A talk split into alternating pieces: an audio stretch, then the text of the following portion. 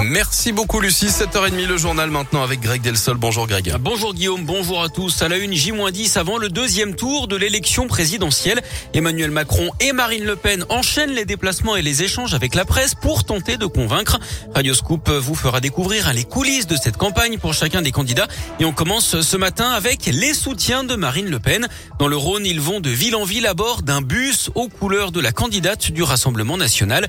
Léa Dupérin les a suivis hier matin à bord du bus entre Lyon et Saint-Genis-Laval où les militants sont allés tracter sur un marché. Une autre campagne commence. Là, c'est d'autres gens qu'il va falloir essayer d'aller convaincre. Il faut vraiment euh, proposer le programme, discuter avec les personnes et on arrive à convaincre des personnes qui étaient assez sceptiques. C'est tout le travail qui nous attend pendant les 15 jours qui viennent. Bonjour, le point de Marine pour un barrage Emmanuel Macron. Vous avez fait votre choix, j'ai l'impression, euh, ce matin, là, vous prenez ce tract. Euh... Oui, je voterai ça. Je suis à centre droit et ça me gêne un peu, mais c'est quand même la première fois que je vais être amené à voter comme ça. Parce que ras-le-bol. Bonjour madame, Marine, présidente. Ah, là, il y a une dame qui vient de dire non au fascisme. Ah bah madame, ça c'est vraiment idiot. Vous réagissez comment quand les gens vous disent euh, je veux pas d'une France fasciste? Je trouve que c'est l'argument qui n'en est pas un parce qu'il ne repose sur rien. Nous sommes tolérants, nous ne sommes pas racistes. C'est Marine maintenant, c'est même pas Le Pen. Hein. Vous avez vu, on met Marine présidente. Hein. On améliore notre représentation. On n'est pas enthousiasmé, mais on, on votera parce qu'on vote contre Macron, ça c'est évident.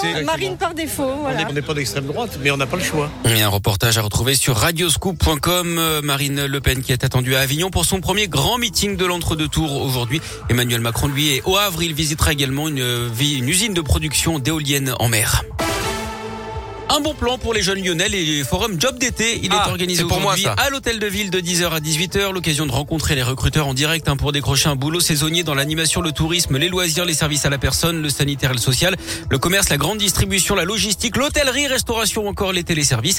Il y a également des ateliers hein, pour vous aider à faire votre CV ou votre lettre de motivation. Euh, C'est gratuit Ah. et c'est ouvert à tous. Ah, je suis pas un jeune lyonnais, c'est dommage. Dans l'actu régionale d'intervention, vendredi dernier du GIGN dans une petite commune du Budget dont l'un, trois hommes, un ses fils ont été interpellés à Saint-Germain-les-Paroisses dans un garage clandestin.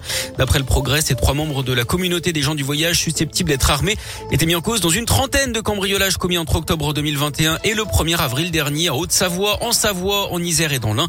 Plus de 180 000 euros en liquide ont été découverts lors des perquisitions à leur domicile. Des montres de luxe d'une valeur supérieure à 300 000 euros, des bijoux ou encore des véhicules.